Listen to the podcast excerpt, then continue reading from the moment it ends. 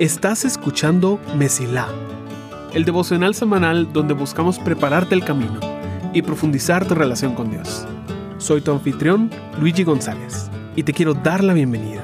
Espero que disfrutes el episodio de esta semana. Noviembre es un mes muy especial para mí. Es un mes de arte, de creatividad, de retos y de mucha dependencia de Dios porque ya van varios años que tomo un reto de escribir una novela entera en 30 días. Y saliendo de una serie aquí en Mesilá, que era más teológica porque nos enfocamos en palabras bíblicas en el idioma original, te lo super recomiendo, fue el mes pasado, creo que es oportuno hablar de algo más personal, algo más cercano a nuestra experiencia del día a día.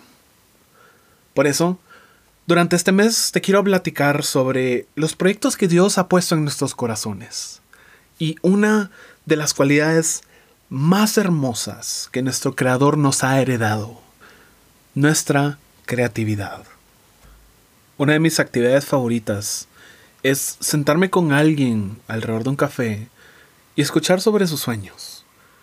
No es que no tenga los míos, sino me emociona ver a alguien contar sobre las cosas que son importantes y las cosas con las cuales estás soñando.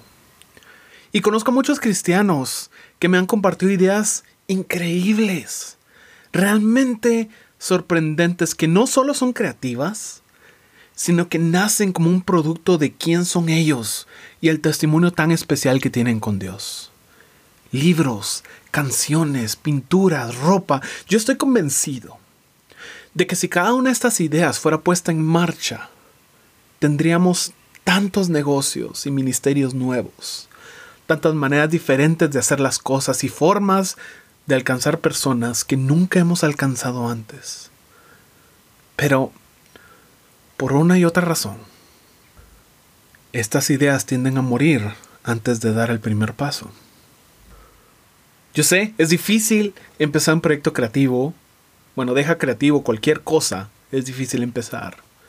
Y muchas personas se detienen de dar el primer paso por miedo, incertidumbre o incluso por la idea de que si no incluyen un versículo bíblico, entonces no es cristiano. Y si no es cristiano, entonces no le interesa a Dios. Y hay muchos creyentes creativos con ideas que no encajan en el modelo de la iglesia y de alguna manera creen que Dios no los quiere usar ni bendecir. En el ámbito evangélico tenemos una división entre lo sagrado y lo secular, y a menudo sale perdiendo lo secular porque nuestra percepción es eso no glorifica a Dios, o tal vez de una manera no tan aparente como servicio en la iglesia. Y cuando vamos a la Biblia, tal vez sea reforzada esa idea porque vemos profetas, pastores, ministros, sacerdotes, que fueron llenos del Espíritu Santo y glorificaron a Dios y decimos, eso es lo mejor, a comparación de algo secular. Pero, ¿conoces tú quién es la primera persona que la Biblia menciona que fue llena del Espíritu Santo? Se llamaba Besalel, de la tribu de Judá. Y contrario a muchas expectativas, Besalel no era un profeta, no era un sacerdote, no era un pastor, ni un maestro. Besalel era un artesano.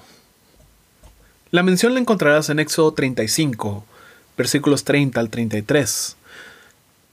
Dice, y dijo Moisés a los hijos de Israel, Mirad, Jehová ha nombrado a Besalel, hijo de Uri, hijo de Ur, de la tribu de Judá y lo ha llenado el Espíritu de Dios, en sabiduría, en inteligencia, en ciencia y en todo arte, para proyectar diseños, para trabajar en oro, en plata y en bronce, y en la talla de piedras de engaste, y en obra de madera, para trabajar en toda labor ingeniosa. Y esto me encanta porque rechaza completamente la noción de que tú tienes que estar en un ministerio para glorificar a Dios o tú tienes que ser un pastor, tú tienes que ser un predicador. No, no, no. La primera persona que fue llena del Espíritu Santo, fue un artesano. Y Dios utilizó las manos de este artesano para construir el arca del pacto, donde habitaría su presencia por mucho tiempo y acompañaría al pueblo de Israel, el objeto más preciado para ellos. Ahora, Besalel no aprendió a hacer esto de la noche a la mañana. Él no, seguro no pasó su vida orando y de repente una noche vino el Espíritu y le permitió hacer todo esto. No, no, no, este, este era su trabajo, que nosotros llamaríamos secular. Que tal vez algunas personas dirían, no, eso no glorifica a Dios porque no es el sacerdocio. Y nos enseña que lo que santifica y hace nuestro trabajo valioso delante de Dios no es si es dentro de la iglesia o del clero, ni es si incluimos una reflexión bíblica al final. No, no, no, es un corazón entregado. Porque más importante que arte cristiano, son cristianos que hacen arte. Pienso también en la reina Esther, quien consiguió su lugar al ganar un concurso de belleza. Si tú lees el libro que lleva su nombre, te das cuenta que ella no iba con la intención de voy a cumplir mi propósito y llegar a una posición de influencia para ser de bendición para mi pueblo. La entrada al concurso no era exactamente voluntaria. Y digamos que uno no avanzaba en base a cuántos versículos bíblicos se sabía de memoria. No, era algo completamente secular. Pero lo hermoso es que Dios la colocó en el lugar perfecto durante una temporada difícil para el pueblo. Incluso cuando Esther se entera de que el pueblo judío se encuentra en problemas, ella no quiere presentarse ante el rey porque podría poner su vida en riesgo. Es su tío quien la convence diciéndole aquellas palabras tan famosas, porque si callas absolutamente en este tiempo, respiro y liberación vendrá de alguna otra parte para los judíos, mas tú y la casa de tu padre pereceréis. Y quién sabe si para esta hora has llegado al reino. Esther 4:14. Ahora, ¿por qué te menciono todo esto en relación a creatividad y nuevos proyectos? Porque nosotros no sabemos el futuro. Nosotros nos gusta hablar de propósito, pero realmente no sabemos por qué estamos aquí. Y es algo que vamos a descubrir hasta ya haber vivido. El ir por la vida pensando que lo único que es valioso para Dios es aquello que tiene esa etiqueta de cristiano, es aquello que usa la jerga del evangelicalismo, aquello que termina con un amén, es ignorar a todas las personas que llegaron a cumplir su propósito a través de tomar un camino que nosotros diríamos eso es secular, eso no glorifica a Dios. Tal vez tú te encuentres en una posición similar a la de Besalel, en la cual estás desarrollando estas habilidades que por ahorita no caben dentro de lo que tú consideras que es el cristianismo. Pero Dios te tiene preparado un arca. O tal vez seas Esther, quien está caminando un camino que diríamos, ella está tan alejada de la iglesia, ella no tiene nada que ver, ella no tiene un ministerio, pero Dios te está llevando a un lugar de influencia para que te recuerdes de tu Dios y de tu pueblo. Creo que a la final no se trata de qué tanto impacto podemos causar con nuestras ideas increíbles, o de ver cómo nos podemos hacer famosos. No se trata de asegurarnos de que sea el momento perfecto para iniciar algo o hacer que todo encaje ahorita. Se trata de reconocer que no sabemos el futuro, pero hay alguien que sí.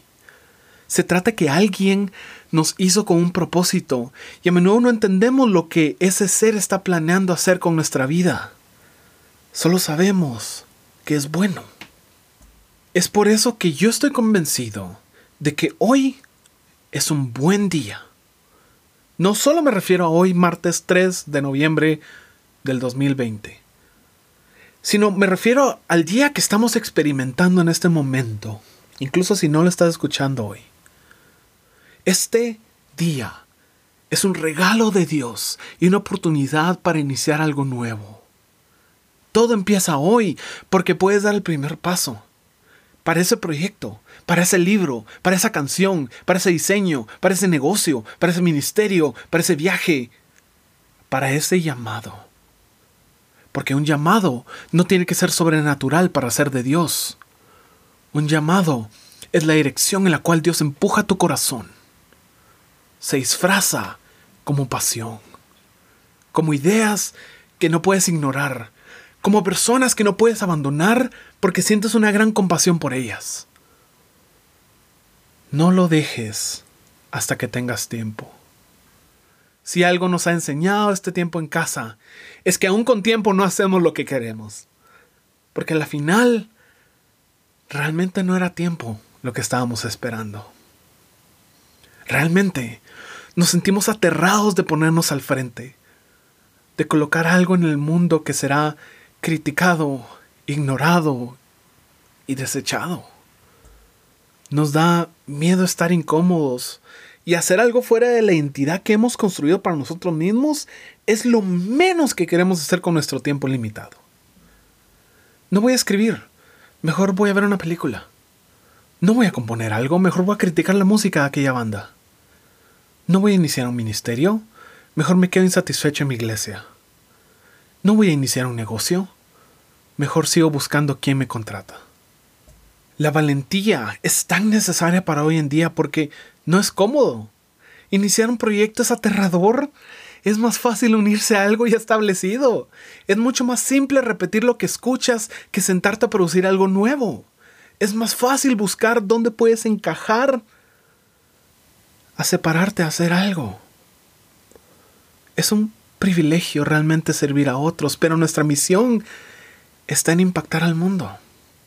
Y a menudo tu destino se encuentra más allá de lo que te hace cómodo, al otro lado de esa ansiedad.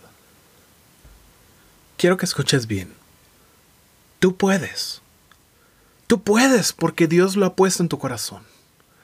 Vas a estar bien porque tienes a alguien que nunca se va a alejar de ti. Yo personalmente no conozco tus sueños, pero conozco a Dios.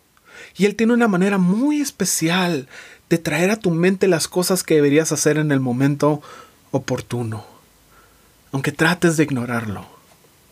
Hay cosas que vienen a tu mente, y si vienen a tu mente en este momento, quiero resaltártelas.